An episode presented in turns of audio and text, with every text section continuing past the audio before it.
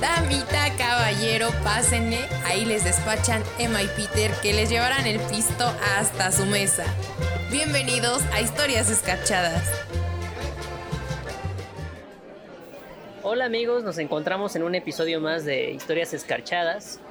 Hoy pues nos acompaña la tía en la locución. Tía, tía, ¿cómo estás? Un abrazo cordial. Un placer, amigo. Un abrazo a distancia. Me encuentro excelente, feliz aquí de estar por primera vez con ustedes, nuestro querido público y también con nuestros invitados. Por primera vez, hablando, apareciendo de verdad. Créanme, estoy extasiado. Excelso, tía. Excelso. Excelso. Pues bien, hoy prácticamente terminamos la temporada, digamos, este pequeño espacio de, de presentación, pero no lo queríamos acabar sin pues tener una invitada especial, ¿no? En esta ocasión, pues una compañera de la carrera, Mariana López Preciado, mejor conocida por todos como Mariana López Re. Marianita, ¿cómo estás? hola tía, hola Peter. Estando muy feliz, muy extasiada, como ustedes dicen, por estar aquí, por haberme invitado a su espacio, sobre todo para hablar un tema súper importante tanto para la historia como para todo lo demás. Así que por ello los estoy acompañando con una cervecita riquísima. A su salud. Salud, salud. Igual. Perfecto. Pulquito, para estar, de mango. Para estar bien ambientados. Excelente. Oye, Mariana, espera, espera. Oye, Mariana, nos acabas de mencionar algo de un tema muy importante. ¿Cuál es? ¿Podrías decirnos? Porque no tenemos idea. Oh, es un gran tema. Vamos a hablar sobre la experiencia de las mujeres estudiando historia, las historiadoras o historiadoras en formación, y un poco más sobre la historia de las mujeres. Excelente. A mí me parece un tema muy importante. No sé qué digas tú, Pedro. No, está perfecto y pues vamos a empezar, ¿no? Me parece excelente. Vamos, a ello. Bueno, gente, y antes de empezar, ¿qué les parece si conocemos un poco más a nuestra invitada? Algo muy importante para este tipo de temas, que no es que excluya a otras personas de hablar de ello, pero nos sirve para conocerla, es esta pregunta. ¿Te consideras a ti misma como feminista? Y si sí, ¿dentro de qué, qué vertiente de este movimiento? Bueno, sí, sí me considero feminista desde hace largos años atrás. Eh, me considero más feminista radical ¿no? Pero no lo tengan miedo al término, ¿no? Al final lo que queremos generar es un cambio radical en el mundo, en la cultura y en la forma de ver las cosas para crear un, espacio más seguro y digno para nosotras. Eh, soy feminista desde hace largo tiempo porque me ha permitido responderme cuestiones que he tenido desde niña, ¿no? Sobre todo el género, a qué soy, cómo soy y cómo me expreso en el mundo.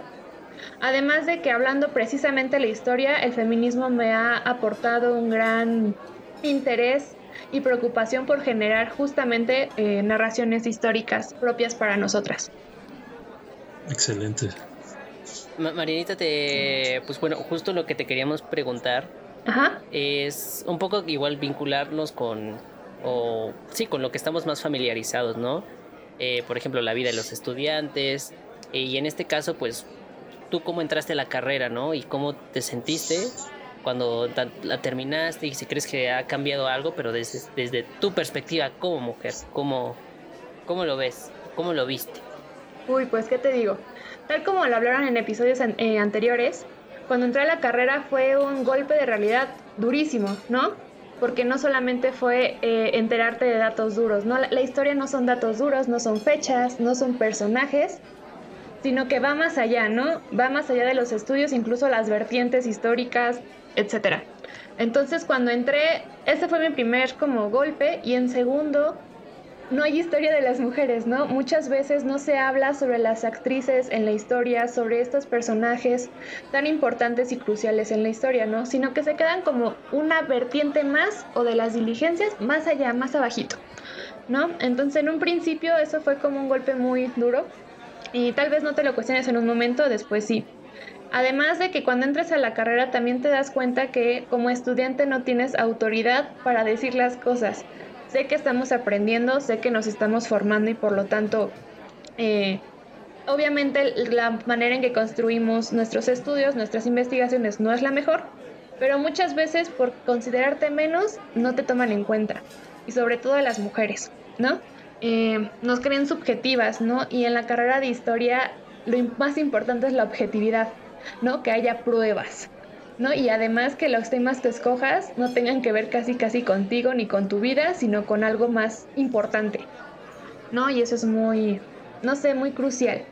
Eh, eso fue al inicio, pero al terminar mi carrera, que ya afortunadamente eh, acabé, eh, es algo, es un cambio muy radical cuando tienes a la mano profesoras y compañeras que te apoyan en tus estudios y que te involucran en otro tipo de estudios, ¿no? Como estudios de la historia de, la mujer o desde las mujeres, ¿no? Porque ellas mismas te dicen que tú eres autoridad para generar nuevos, nuevos temas, para generar un contenido y un conocimiento necesario para nosotras, para las mujeres de hoy en día, a partir del conocimiento de nuestras antepasadas. Entonces, es como un, son dos pesos que a lo mejor se contraponen, pero que afortunadamente la formación como historiadora me ha ayudado a comprender. Mm, ¿Qué te puedo decir? Es excelente. Muchas de esas experiencias que nos cuentas, algunos también las hemos vivido.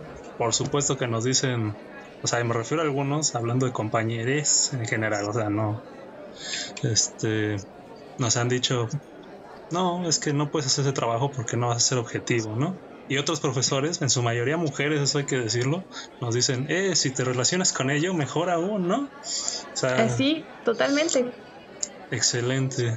Pero bueno, además de alumna y egresada casi casi, Mariana también trabaja, y sí trabaja porque le pagan, nos invita a las chelas con ello, que quede bien claro. Bueno, ahorita no nos ha podido invitar las chelas, ya saben, encierro, pero un día nos va a invitar las chelas con ella, ya lo prometió, lo tenemos grabado. Claro que sí. Trabaja como adjunta en la clase B. A ver, dinos, ¿en qué clase trabajas como adjunta? Enseñanza de la historia. ¿Con quién? Con el profesor Amador. Amador, excelente. La mayoría de ustedes, si no es que todos, ni siquiera van a saber quién es, pero es un profesor que muchos de la carrera pasamos por él. A ver, Marianita, cuéntanos, ya no como alumna. Eh, Pedro no tuvo el honor, pero él es el raro de aquí, no le hagan caso. Este, dinos, Marianita, además de como alumna, porque también cursaste con él como alumna, este, ¿cuál es tu experiencia como adjunta? Cuéntanos de los alumnos, de otros adjuntos, profesores? ¿Qué, crees tú de ellos como mujer que estudia historia y que ya terminó casi la carrera? Pues bueno, como adjunta ha sido una experiencia súper grata porque además vives eh, la situación de dar clases del otro lado, ¿no? Eh, en este caso me ha tocado estar con chicas y chicos extraordinarios, muy inteligentes, que saben infinidad de temas y que son muy vivaces para expresar sus opiniones, ¿no? Entonces, como adjunta te das cuenta que están preocupados por generar contenidos propios a las problemáticas de nuestro presente. Y uno de esos es la historia desde las mujeres, la historia de las mujeres, ¿no? Muchas veces en la clase, incluso por el propio profesor titular de esta clase, se incentiva a que se involucre este tipo de historia en la enseñanza, ¿no? Que no solamente quede como para enseñar las personajes principales, no sé, Josefa Ortiz, eh, Sor Juana, Carlota, sino que se vea más allá, cómo involucrar a mujeres y hombres dentro de una misma historia y que les sea significativa a las futuras generaciones, ¿no? Y precisamente las y los alumnos que están estudiando esta materia se interesan, ¿no? Y tratan de innovar de la mejor manera materiales que puedan dar como pie a ese tipo de, de conocimientos en niveles básicos o preuniversitarios, ¿no? Igual con profesores también te topas con maestros y maestras que están interesados en meter en su matrícula este tipo de temas, aunque muchas veces no es fácil porque no tienen una gran noción de lo que trata la historia desde las mujeres o la historia de las mujeres, ¿no? Entonces, lo que cabe es como seguirse cultivando, pero afortunadamente sí se ve, al menos en nuestra generación, como eh, historiadores en formación, de que sí es un tema de importancia y sí se está buscando los medios para seguirle incentivando. Justo como lo, decías, Marianita, eh, lo que queda claro es que incluso la misma facultad experimenta formas muy diferentes, ¿no? De, de ver a la carrera, ¿no? Ya teníamos nosotros el primer capítulo de si eres alumno, si eres profesor, si eres adjunto, si eres oyente, ¿no? Estás de colado ahí y eres de otra facultad.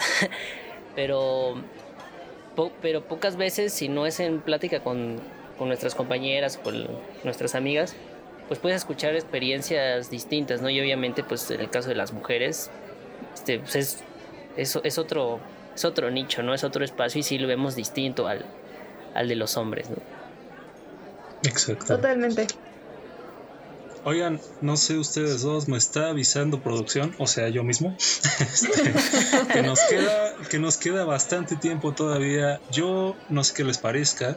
Mariana, cuéntanos alguna anécdota, así, ya sea de alumna, ya sea de casi egresada, ya sea de adjunta. Cuéntanos alguna anécdota que te haya marcado como mujer estudiante de la historia, por favor. Uy, muchísimas. Pero lo que les podría decir es, mi primera clase sobre temas de, historia de las mujeres fue con la, con la profesora Claudia. No diré más por, para no meterme en líos, pero es una profesora muy importante para mí, ¿no? Y en esta clase justo lo que veíamos es la autoridad, ¿no? Aquí lo he mencionado hace un momento. Y hicimos un ejercicio, ¿no? De, ¿tú, tú te tienes, tienes autoridad de sí misma? ¿No? Y es como para escribir, en este caso dentro de la historia, porque veíamos escritos de mujeres. Y teníamos que hacer una pequeña reflexión, ¿no? Escrita. Y ahí, al momento, nunca había llorado al escribir un trabajo académico para la escuela. Jamás había llorado. Pero, pero Mariana, Mariana, espera, pero ¿por qué lloraste? ¿De felicidad o de, o de frustración? ¿O de las dos? ¿O de ninguna? Lloré de frustración, ¿no? Porque te das cuenta, no solamente dentro de la escuela, sino a lo mejor en tu vida diaria desde pequeña, como mujer, porque en esta clase teníamos que reflexionar sobre ello, te das cuenta que muchas veces tu ser tiene que estar a partir de otro, en este caso una autoridad mayor, ¿no? No sé, mis padres, a lo mejor mi hermano, hombres alrededor de mi vida, que tienen que darme como ese permiso para generar algo o un cambio en mi vida. Y eso se puede transportar incluso al momento de, hacer un trabajo, ¿no? En este caso, no me sentía capaz de poder, poder crear contenidos eficientes y válidos para la historia. Y eso es muy fuerte. Oye, Marita, y, en estos casos, eh, bueno, ese mismo ejercicio con alguna compañera o amiga que hayas tenido, este, ¿sintieron lo mismo que tú? Sí. ¿Sí? Sí. Y les digo que, no, o sea, no es para que se pongan tristes, no, al contrario, porque este ejercicio fue catárquico para nosotras, para reconocernos y valorarnos entre nosotras. Algo muy importante es que en esa clase nos sentíamos como un equipo, ¿no? Como un equipo, un grupo de amigas que se apoyan unas a otras, incluso con la profesora, y que a pesar de que tienes errores y que necesitas mejorar en muchas cosas, están ahí para ti, ¿no? Y que te pueden apoyar en absolutamente todo. Y eso es algo grandioso que me pudo haber dado, en este caso, esta clase en la Facultad de Filosofía y Letras, que es donde estudio, porque me dio esa oportunidad de reflexionarme y a lo mejor cambiar mi forma de expresarme en lo escrito. Y se nota totalmente de la Mariana de primer semestre a la Mariana actual que ya acaba de cursar su noveno semestre, ¿no? Y créanme, es algo maravilloso, aunque suene un poco triste, pero es genial al menos para, para mí expresarlo. Usted es público nuestro, no lo saben, ahora se los voy a contar. Cuando estuvimos preparando este, este capítulo hace unos cuantos días, Mariana ya nos había más o menos introducido a este problema y aquí llegamos a, una, a un debate. Pedro, Emanuel, que hoy no está con nosotros, ni siquiera lo mencionamos. Y yo que estaba ahí escribiendo. Este. Y llegamos a una conclusión de que ese es un problema que le pasa prácticamente a todos los estudiantes. Pero aquí la parte importante es que, y desde una experiencia personal, como un estudiante varón, te resulta hasta cierto punto más fácil decir lo que piensas, casi casi seguro de ello. No sé si Pedro lo podrá confirmar. de, hecho, este, pues, pues justo como lo decía Mariana, no sé, como que mm, no sé si decirlo, si sentirme igual, si asemejarlo tanto, porque no, más que yo no me sentía con la autoridad, yo no me sentía, digamos, con las herramientas intelectuales o discursivas, ¿no? No, no me sentía como de, ah, pues yo, yo desconozco de eso, pues me quedo callado, ¿no? ¿Qué tal si digo algo que al profesor no le gusta, que a los compañeros se rían? Pero, o sea, sí, sí, sí me ha tocado saber o, de compañeras que sí les cuesta más trabajo, ¿no? En el sentido de, pues no, no quiero decirlo ni que suene así como polémico o, grosero o fuerte, pero así como de, no, pues es que pues yo soy chava, ¿no? Soy, soy mujer y pues me cuesta más trabajo y pues, yo cómo voy a decirlo, ¿no? Pero sí, este, digamos que e, es, diferente, es en, mayor o menor grado, sí difiere bastante con tanto la experiencia de un estudiante de historia con una estudiante, bueno, estudiante mujer. Totalmente, ¿no? Y es una reflexión que a lo mejor muchas y muchas de nosotros no nos habíamos hecho en la carrera, ¿no? Incluso más adelante. ¿Cuándo te habías puesto a pensar si tú te consideras una autoridad para decir u opinar sobre algo, ¿no? Y es muy importante para generar a eso que tanto nos dicen que vamos a acabar haciendo al final de la carrera, ¿no? Cuando seamos historiadores. Mm, entonces es una tarea muy importante que no solamente me sigue ocurriendo porque sí, no es un proceso que haya terminado, sino que sigue, sigue caminando. Pero igual a invitarlos a ustedes, tanto a los conductores como para el público, a que se lo pregunten. Claro, muchas gracias Mariana. Y para pues ustedes, público, y no, pues salud, claramente, pues salud. o sea, ¿cómo no? Hacía falta, ¿eh? Nada más ya para nuestro público. Si escucharon bien lo que contaba Pedro, decía es que no quiero decir una babosada. Y si escucharon bien lo que nos dijo Mariana, y si no lo escucharon bien, regresenle, porque pues, esto es un podcast, bendita tecnología. Son razones muy diferentes para no escribir lo que tú crees. Y justamente eso es lo que tenemos que empezar a pensar. Pero bueno, no sé. ¿Algo más de este tema, claramente? Pues pasemos a lo siguiente. Pues pasemos pues a lo siguiente. Vámonos. Pues vamos. Bueno, hay muchas mujeres en la historia y para comprobarlo pues tenemos aquí a, a Marianita, ¿no? y a un montón de compañeras y amigas que hemos tenido en la carrera y que han escrito. Eh, aprendemos de villanas, de heroínas, mujeres que ocuparon cargos políticos, que tuvieron un papel importante, que fueron guerreras, que fueron pues, figuras bastante importantes dentro del, del grupo, de la sociedad en la, en la que vivían, ¿no? Etcétera. El problema, o más que problema, la cuestión aquí es que a esas mujeres se les dé de una forma diferente a la que se les ve a los hombres. Ah, para nosotros ya callarnos y que ella hable, te vamos a hacer una pregunta. Ah, ¿Tú crees que tú crees que a las mujeres se les ha dejado fuera de la historia a propósito? Hay que tomar en cuenta que más allá de que está la historia, se les ha dejado fuera, por decirlo así, porque la historia ha sido escrita por hombres. ¿No? Ha sido eh, realizada a partir de una visión masculina. Cabe destacar que antes o desde siglos atrás, incluso hasta nuestros días, lamentablemente, a la mujer no se le considera como un ser, como una persona, sino a lo mejor como un objeto o como algo viable de la naturaleza, ¿no? Entonces, por lo tanto, no se tomaban en cuenta sus acciones, sus sentires, etcétera, dentro de la memoria histórica. Pero si se ponen a pensar o me dicen, oye, pero sí sé de Sor Juana o sé de, no sé, de Frida Kahlo. Ok, sí, están ellas, pero ¿por qué están en el discurso que todos conocemos? ¿Por qué están en, en los libros de historia de la primaria?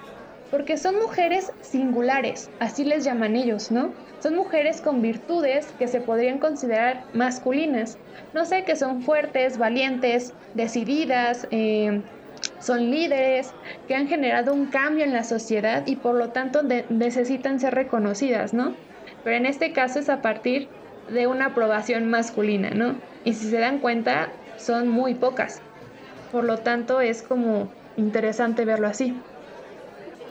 Justo, justo en esta, pues esta visión masculina no, no quiere decir que este, un par de hombres o un grupo se juntó y dijo, ah, pues vamos a conspirar en contra de las mujeres y vamos a, vamos a hacer que de plano no aparezcan en la historia y que solo aparezcan eh, sometidas ¿no? a nuestra voluntad. Prácticamente pues se viene heredando pues formas de pensamiento pues en donde, como lo decía Mariana, a la mujer se le ubicaba en el estado natural, ¿no? Creo, creo que donde se da más fuerte esa separación es en la en la ilustración, ¿no? Con todo el pensamiento contractualista y las primeras teorías políticas.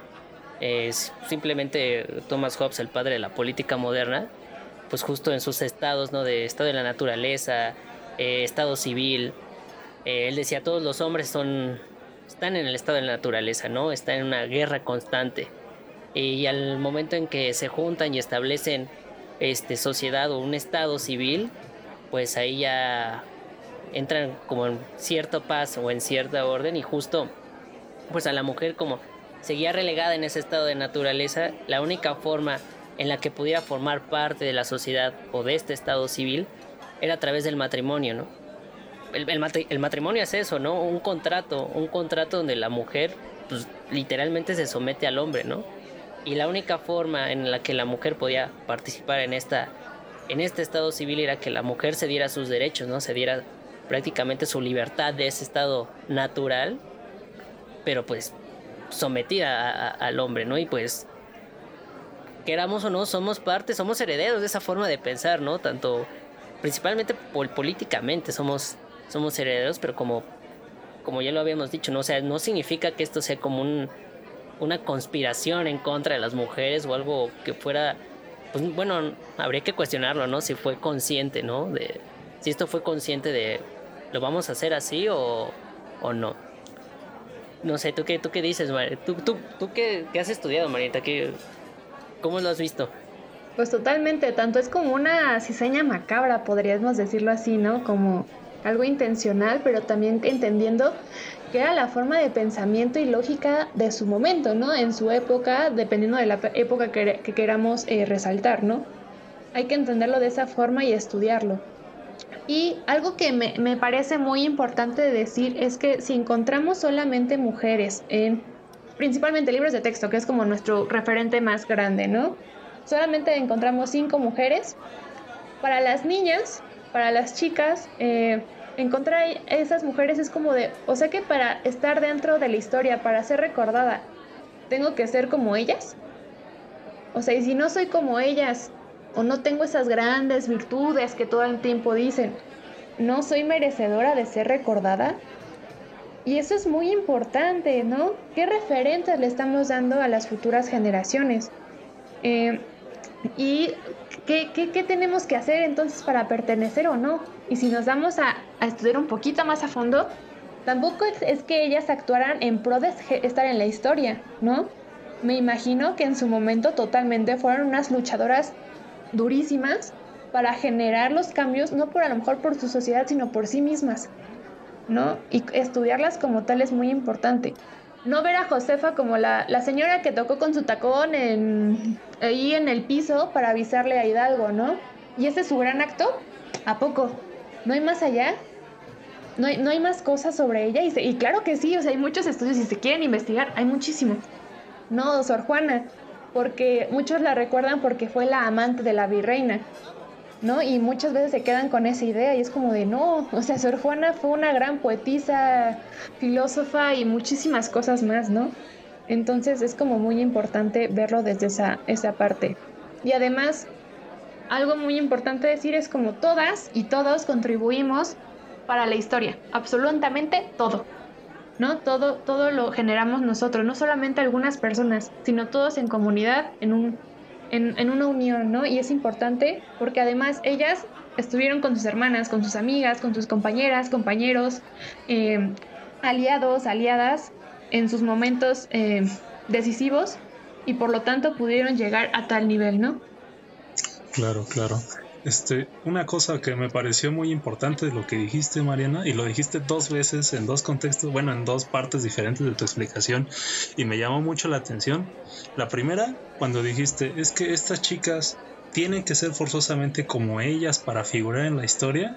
Y la segunda cuando dijiste es que ellas eran para ellas mismas y figuraron en la historia por ello.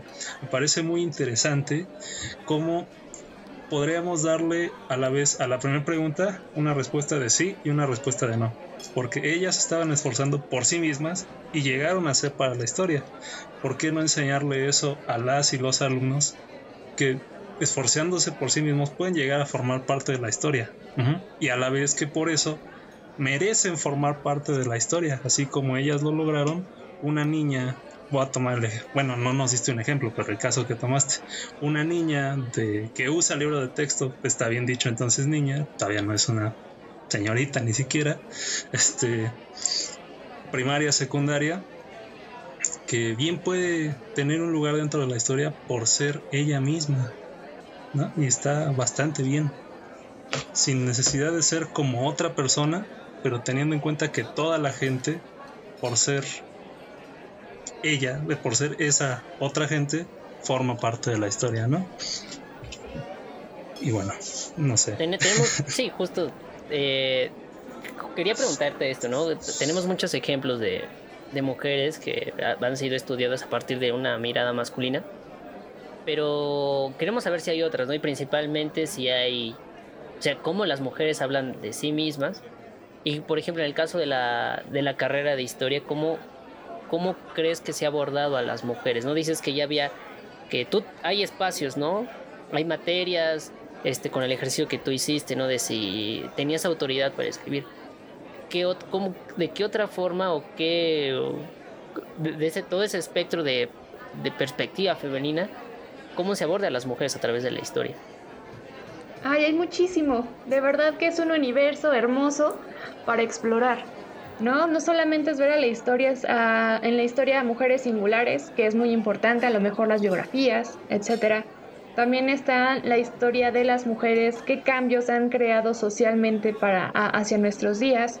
La historia desde las mujeres, que es generar este conocimiento, arraigar este conocimiento de las expresiones, de los sentimientos, de las experiencias de las mujeres para poder entendernos mejor como, como nosotras, en nosotras. Pero bueno, si nos vamos a algo, cosas específicas, al menos en la Facultad de Filosofía y Letras, a mis compañeras que he conocido y profesoras es un universo, ¿no? Hay algunas chicas que estudian a la filosofía, que analizan la filosofía escrita por filósofos, ¿no? Y, y ven de qué forma se han expresado de las mujeres, cómo las concebían y cómo se puede contraponer eso a, otras escritoras, ¿no? Filósofas que también hay muy importantes y básicas, ¿no? Para entendernos. Hay mujeres que buscan justo eh, reconocer las experiencias de nuestras antepasadas, porque a partir de ellas podemos entender nuestra forma de ser, incluso entender que hay una cultura femenina, ¿no? También puede ser a partir de las vivencias corporales que tenemos, ¿no? O sea, la historia del cuerpo, incluso las violencias, ¿no? De cómo se, qué significa el ser una mujer, no sé, negra en el siglo XVIII y tener un hijo de, de tu patrón, por decirlo así, ¿no? O más allá, las danzas, las expresiones, o sea, es muchísimo, el arte, Créanme que las fuentes y las vertientes que tenemos para estudiar la historia de las mujeres es grandísima y nos ayuda a entendernos e incluso a entender al otro. Oye, oye, Mariana, Mariana, acabas de mencionar una parte muy, muy importante. O todo lo que estás diciendo es importante, pero algo que nos sirve mucho para nuestro público, para nuestros queridos pulquebrios y para el programa en general. Mencionaste las fuentes. Ahorita en corto les doy una explicación, amiguitos, para los pulquebrios que nos oyen. Tenemos que decirles que la fuente, la fuente histórica, es prácticamente nuestro pan de cada día como historiadores e historiadoras, ¿no? Sin ellas no podríamos hacer ningún trabajo.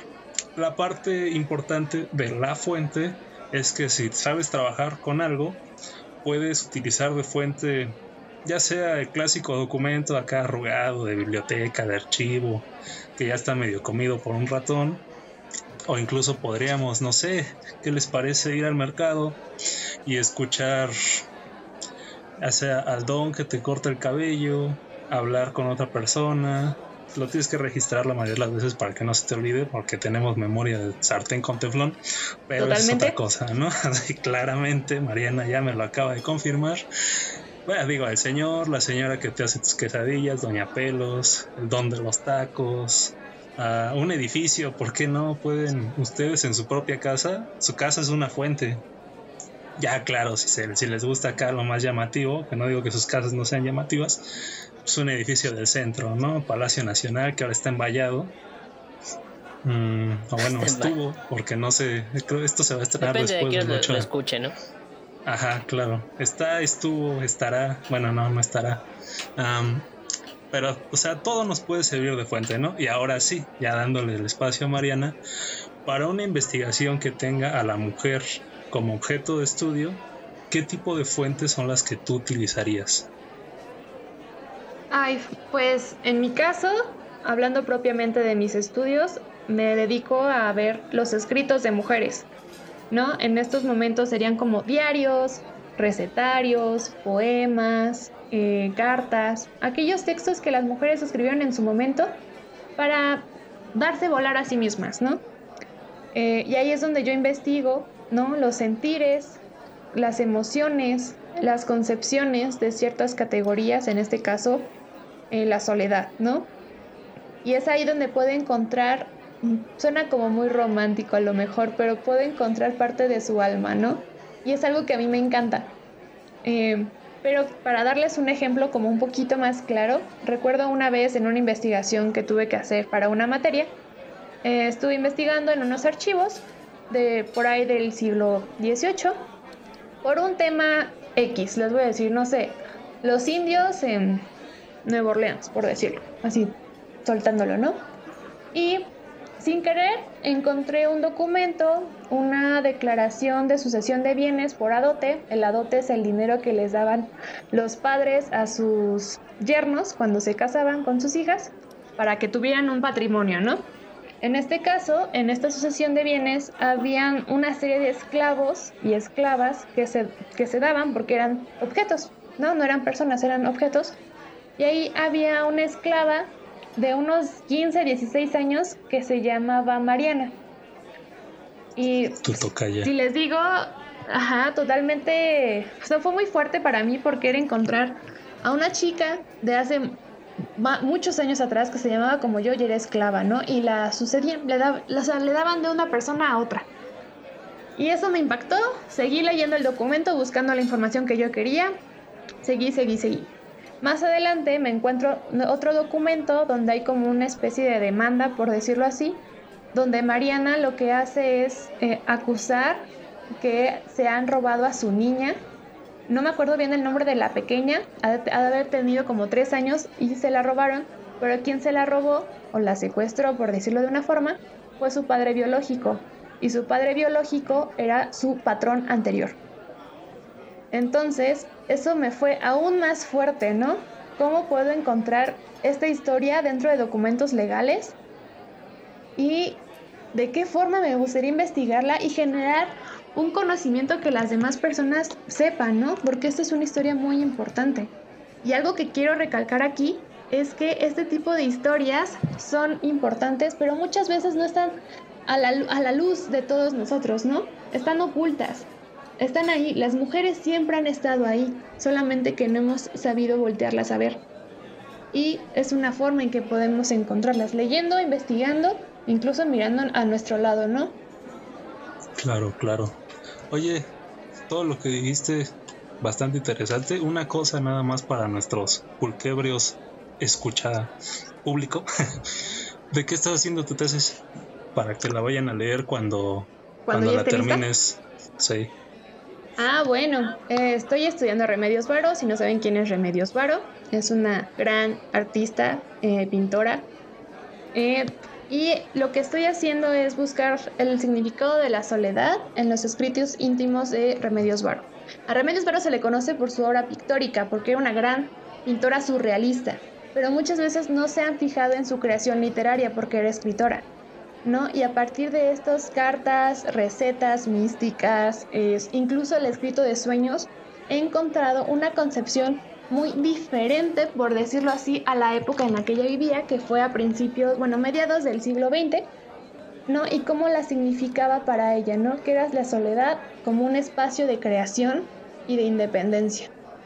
Estar sola no era no significaba algo malo, sino estar sola era estar consigo misma para generar lo que ella quisiera. Entonces, estoy en eso. Es un tema muy importante para mí porque lo siento, lo vivo, me siento muy identificada con ella y por lo tanto espero que el resultado sea muy grato y ojalá luego lo puedan leer. Excelente. Salud, salud. Pues justo, justo Marianita, en, ya que estamos como en esta, esta línea, eh, yo, yo, te quería preguntar, ¿no? Eh, sobre todo por una experiencia que yo tuve del...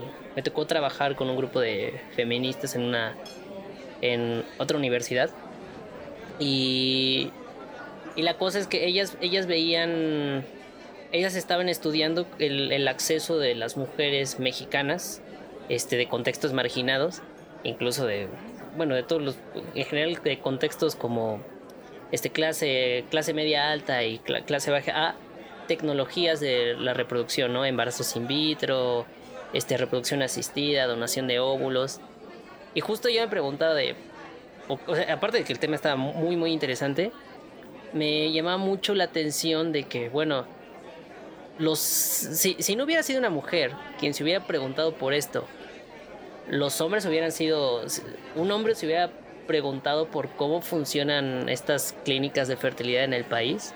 Porque a fin de cuentas un hombre pues, eh, pues no tiene útero, ¿no? Ni tiene esta, pues, la capacidad de... Sí, para, para tener un, bebé, ¿no? Y tenerlo ahí nueve meses, ¿no? y, a, menos, a menos que estemos hablando de los estos procesos de género de hoy día, ya personas... Hombres ah, trans. Hombres trans, pero sigue nada más para dejarlo claro. justo, justo me preguntaba de, eh, como lo decía Mariana de hace rato, de que se veía injusto mucho bajo esta perspectiva de la corporalidad, de esa diferencia. Eh, yo me preguntaba de, pues bueno, o sea, si, si no hubiera sido una mujer quien se preguntara por esto, que es algo que está más ligado a las, entre comillas, no sé si decirlo como tal, pero a, a, a las mujeres, un hombre se hubiera preguntado por, por estas cuestiones o porque pues yo no he visto, o sea, no es este, no es, no por decirlo típico, ¿no? Que un hombre se preocupe por estas cosas, pero creo que justo este, es por ahí la pregunta, ¿no? Como de si hay diferencias entre las preguntas que se hacen los historiadores hombres y los historiadores y las historiadoras mujeres. Este, tú tú cómo lo ves? si hay diferencias notables o hay intereses este, en común. ¿Cómo, ¿Cómo lo ves tú? Ay, Peter, pues es una pregunta difícil, ¿no? Porque al final pues tengo mi perspectiva. He visto estudios de hombres, pero al final está la mía. Y muchas veces, como tú dices, las mujeres nos relacionamos con estos temas a partir de nuestra experiencia, cómo hemos vivido ciertos procesos, ciertos cambios, ciertas preocupaciones, ¿no? A partir de la corporalidad, en este caso, ¿no? Por ejemplo, muchas compañeras lo que estudian son las violencias físicas o emocionales, pero a lo mejor antaño, ¿no? En casos específicos del pasado. Pero aquí lo importante es ponernos a pensar qué tanto nos involucramos al generar nuestras investigaciones, ¿no? Por ejemplo, aquella chica que estudia el aborto en, no sé, en el siglo XV, seguramente es porque ella también sufrió un aborto y quiere buscar las experiencias o la información de antaño y cómo se vivía y cómo era el proceso. Pero entonces aquí la pregunta es, ¿los chicos generan investigaciones que vienen a partir de su propia experiencia? ¿Se permiten ello para generarlo? ¿No? En este caso muchas veces me, doy cuenta que los chicos mm. se dedican a, no sé, a filosofar y generar como estas cuestiones como del ser y el no ser y, y todo esto también las chicas. ¿Ah, pero, mejor no tú no, Peter, pero otros sí. También las chicas, pero tiene que ver también con sus propios procesos, ¿no? Cada proceso es válido. Pero hay que preguntar, o yo les preguntaría a ustedes, ¿han hecho o han generado estas investigaciones, este, este, este cuestionamiento a partir de sí mismos? ¿O se han puesto una pared porque tiene que ser objetivo todo?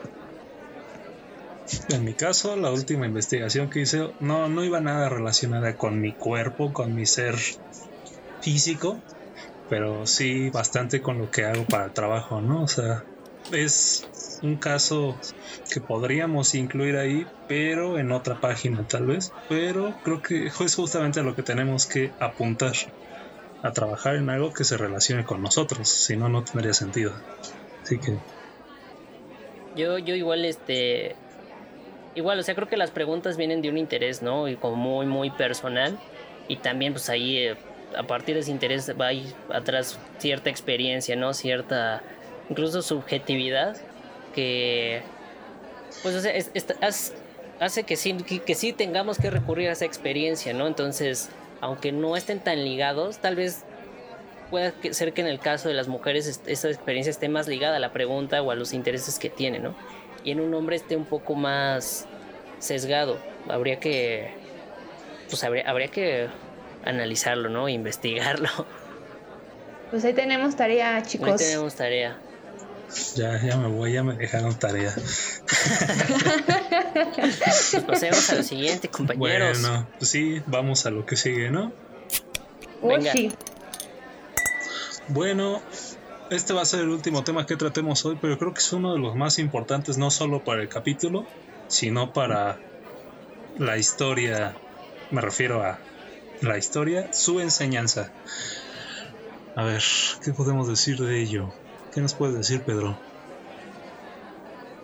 Pues la historia enseña en todos los niveles educativos, entonces, pues obviamente desde la primaria hasta la universidad, e incluso hasta ayer en la tarde, no importa cuándo lo escuchen, pues en buena, buena parte de las clases se dejan de lado las perspectivas de género. y bueno, eh, es, es por esa razón. Perdón, ya te interrumpí, amigo. Sí, sí, bueno, iba, iba a agregar que o sea, no, no es ahorita ha agarrado fuerza, pero sí más o menos ya desde los 60, 70, esta María nos podrá decir mejor, pues se ha venido tomando en cuenta, ¿no? Claro, claro. Y ahora sí, ya que no te interrumpo, mm, recuerden ustedes, nuestro público pulquebrio, que Mariana es adjunta, se los dijimos hace como ya 40 minutos, este, tal vez menos, media hora, pero ella es adjunta, así que le podemos hacer esta pregunta con, con toda la validez. ¿Tú qué harías, Mariana Lopre, pre, pre, pre, para incluir las perspectivas, ya digamos, de la historia femenina, de la historia de las mujeres, incluso de la historia de género, en tus clases? ¿Qué, qué herramientas usarías? Ay, pues mira, para, para empezar, es importante cómo lo remarcas, ¿no? ¿Qué, ¿Qué, intervendría aquí? ¿La historia de género, la historia de las mujeres o no? Algo importante es que la historia de género, si bien viene de esta larga historia eh, dentro de la historiografía y estudios feministas, aquí la historia de género habla sobre los géneros, ¿no? Lo masculino, lo femenino, incluso los géneros que se están generando en este momento, ¿no? y que son muy importantes para, para eh, hoy en día para las identidades, la formación y, identificar las identidades. Eh, en este caso, pues ambos son muy importantes. Yo abogo eh, por este episodio a la historia de las mujeres. Y algo importante es validar los temas y las opiniones de todas y todos, ¿no? ¿A qué me refiero? Si bien a lo mejor en primaria, secundaria, incluso en universidad. No todas tenemos el conocimiento necesario como el de un adulto o el de un académico con doctorado o X eh, título. Sí, sí sabemos, ¿no? Sí tenemos nociones, tenemos preocupaciones e inquietudes y que son válidas expresarlas e investigarlas en su momento. No hay que parar a las y los alumnos a, a que las realicen, sino a incentivarlos que los hagan y que se expresen, ¿no? Eh, igual con sus opiniones y, hacerlos sentir válidos y con, con esta, ahora sí que la autoridad para generarlos y generar este conocimiento. Y esto va para hombres, para mujeres y para otras personas con otras identidades de género, ¿no? Eh, y además es importante desde un inicio como historiadores en formación y que seguramente en algún momento vamos a dar clases, vamos a generar contenidos para enseñanza, programas educativos, cuestionarnos cómo hemos aprendido la historia y cómo nos gustaría que apareciera. Precisamente como adjunta en la clase de enseñanza de la historia es lo que se trata de incentivar, ¿no? Ok, te quejas de que no hemos visto a las mujeres, no hemos visto a lo mejor a las identidades, a los gays, a los trans, a las trans en la historia, ¿cómo, cómo los involucrarías, ¿no? Dentro de los periodos, de los procesos, historia aparte o no, ¿no? y a partir de estos cuestionamientos generar ese contenido. ¿no? Y no te tienen que ir tan lejos, o sea, no tenemos, podemos, sí, obviamente tenemos que hacer estudios, eh, recabar información, ver cómo, cómo, qué opinan y qué piensan las nuevas generaciones, pero también podemos partir de nuestra experiencia y a partir de ahí dar paso a pasito estos nuevos cambios, ¿no? Al final al cabo es escuchar a las y los demás, escucharnos y generar ese cambio que queremos. Dime, qué interesante. Prácticamente nos está diciendo que hay que incluirlos y a la vez retarlos. Entero. Totalmente. A todas y a todos. Porque aquí lo importante, sí, en este momento hablamos de historia de las mujeres, pero también hay que preguntarnos sobre la historia incluso de las masculinidades o las feminidades, ¿no? Porque estamos en, un, en una época de cambio, de transición y de resignificar muchos conceptos, muchos eh, conceptos culturales que traemos hoy en día y que no son problemáticos, ¿no? Entonces, esa tarea no solamente es para nosotras, sino para todas, todos y todes. Claro, claro. Este, bueno, de todo lo que dijiste ahorita, hubo una parte que me llamó bastante la atención. Ustedes, nuestros queridos pulquebrios, para que lo sepan, pues en toda la carrera yo prácticamente me he no sé si decir especializado, porque justamente todavía no me siento preparado para decir que soy un especialista, pero sí me he formado bastante en esto de la divulgación. Y creo que es algo bastante interesante que va de la mano con la enseñanza a lo de crear lazos. Yo me pregunto y te pregunto, Mariana, si nos puedes dar tu opinión, o ya una respuesta si quieres. Ah, ¿Qué crees que podamos hacer? O si ya se ha hecho, una historia que incluya a todos y no segregue a nadie, que nos permita, o sea, no me refiero a una historia universal que hable de todo, pero sí una historia en la que toda la gente pueda sentirse identificada. ¿Qué crees de ello? Pues en primera instancia, ver a quién tenemos a nuestro alrededor, ¿no? Hacerlos, ahora sí que hacerlos válidos, saber que existen y que por lo tanto merecen estar porque están dentro de la historia. ¿No? Y aquí no solamente intervienen los hombres o las mujeres, sino incluso eh, los afrodescendientes de otras culturas, de barrios, eh, todos, todas, y todas intervenimos allí. ¿no? En principio, a lo mejor algo que, que lo que tiene que ver con lo que estamos platicando es cuestionar eh, las masculinidades y las feminidades hoy en día incluso también en el pasado, ¿no? ¿Cómo se han formado? ¿Qué, qué pensamientos fueron las que las fueron consolidando a través del tiempo y que fueron generando estos, estas diferencias tan radicales entre unos y otras, ¿no? Y a partir de eso, a partir de entender, de conocer, también está el eh, poder generar esos cambios en nuestro presente, ¿no? Y así como esto puede ser de las identidades y de otras eh, culturas, etcétera, ¿no? Al final es reconocer y aceptarlo dentro de nuestra comunidad, porque al final somos comunidad, ¿no? Eh, y otra cosa es que si queremos hacer una historia eh, inclusiva, es que sea, generemos una historia que sea significativa para cada una y uno de nosotros.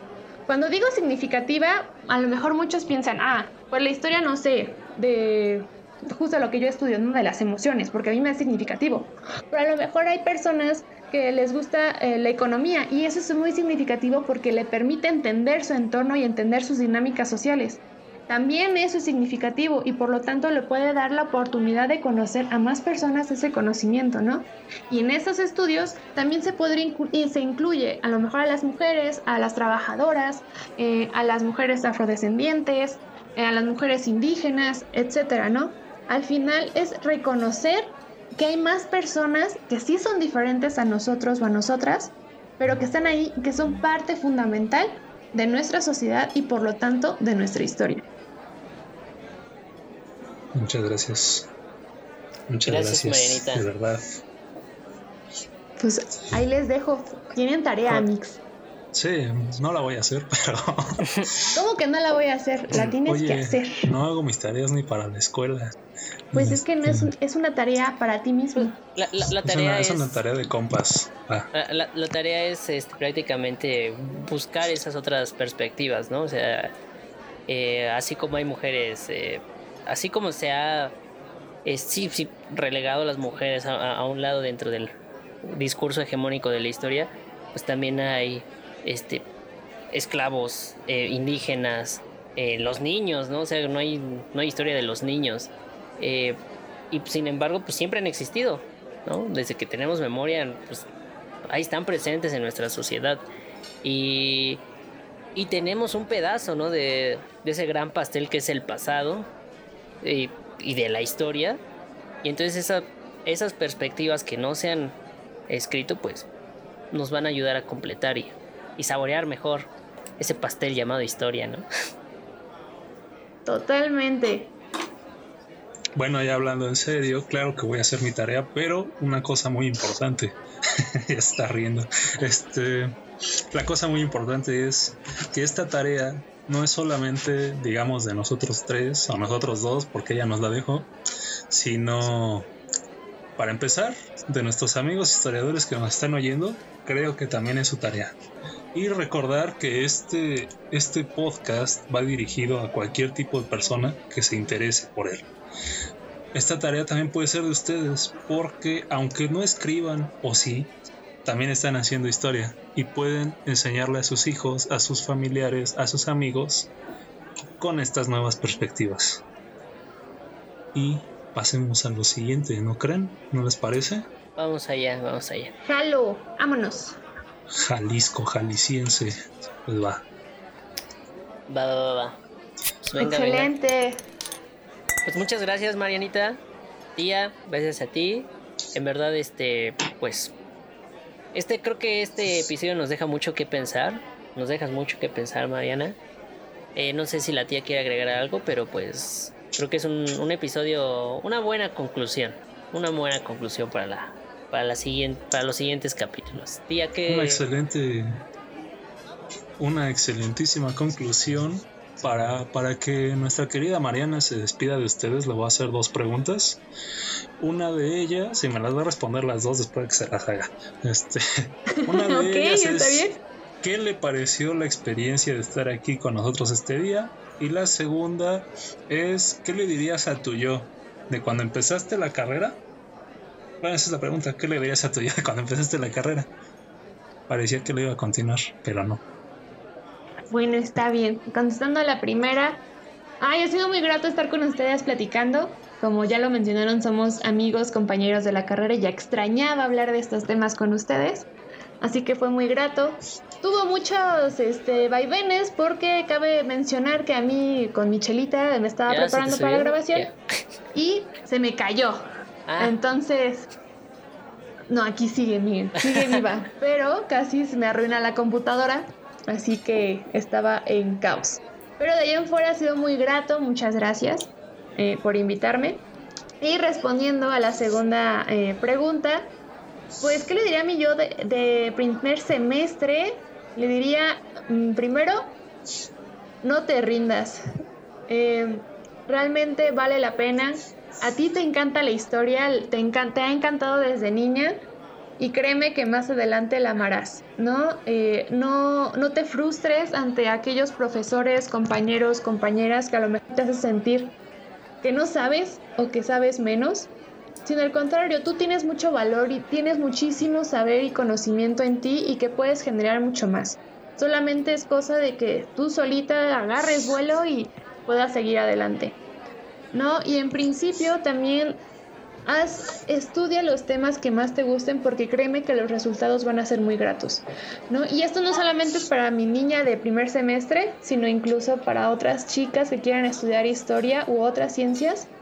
Eh, ustedes pueden estudiar lo que quieran, ¿no? Pueden investigar lo que ustedes quieran y es cosa de que se animen y que sepan que sí, el camino no es fácil, es muy duro, te topas con cada piedra que duele, pero créanme que vale la pena, vale la pena cuando encuentras una motivación tan fuerte como lo es en mi caso, eh, poder conocer a mis antepasadas y poder generar ese, ese saber que sé que a, las niñas de, del mañana podrán sentirse identificadas y seguras de sí mismas. Pues muy bien, muy bien. Eh, pues eso fue, ese fue el episodio de hoy. Eh, gracias tía. Gracias Mariana. Eh, y pues muchas gracias a todos los que nos escuchan en este episodio de Historias Escarchadas. No sé si quieras decir algo más, Mariana. Pues nada, aquí eh, cuando quieran, necesiten apoyo, saben que aquí estoy. Eh, soy Mariana Lopre, pueden buscarme y si necesitan apoyo, escucha, orientación o tal vez lecturas sobre el tema, saben que aquí cuentan conmigo. Claro que sí. Pues ustedes saben que tenemos este espacio. Las palabras que dijo Mariana para sí misma, tómenlas para ustedes también. Para todas y todos. Para todas y todos. Pues esto fue Historias Escarchadas, amigos. Nos vemos en el próximo podcast. Eh, esperen más, más episodios y see you later. Adiós y salud. Salud. Pues salud. salud. Obviamente falta el salud. Dale Obviamente. Nos vemos. Hasta la próxima. Nos vemos. Bye. Híjole, banda, ya tenemos que cerrar. Pero nos vemos pronto porque recuerden que para hacer historia y para chupar, no hay horario.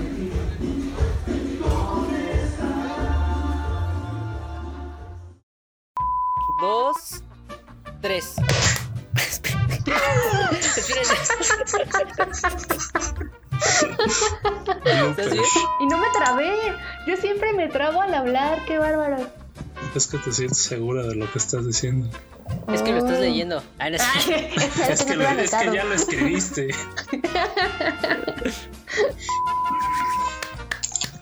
Ay, pendejo, ya di como cuatro claquetas. pues venga, venga. La mano arriba. Cintura sola. sola. La media vuelta. Espera. También va para bloopers, porfa. Pues va, ustedes dicen. Y cuando digan salud, tomen. ¿Eh? No tomaron. Yo sí estoy, yo sí estoy tomando. No, no, no. Pero hace rato que dijeron salud, los vi. Levantaron y bajaron su vasito. Ay, a mí nadie, a mí nadie me agarra de bajada, ¿eh? Ah. Al final voy a recalcar que me tuve que bañar para venir.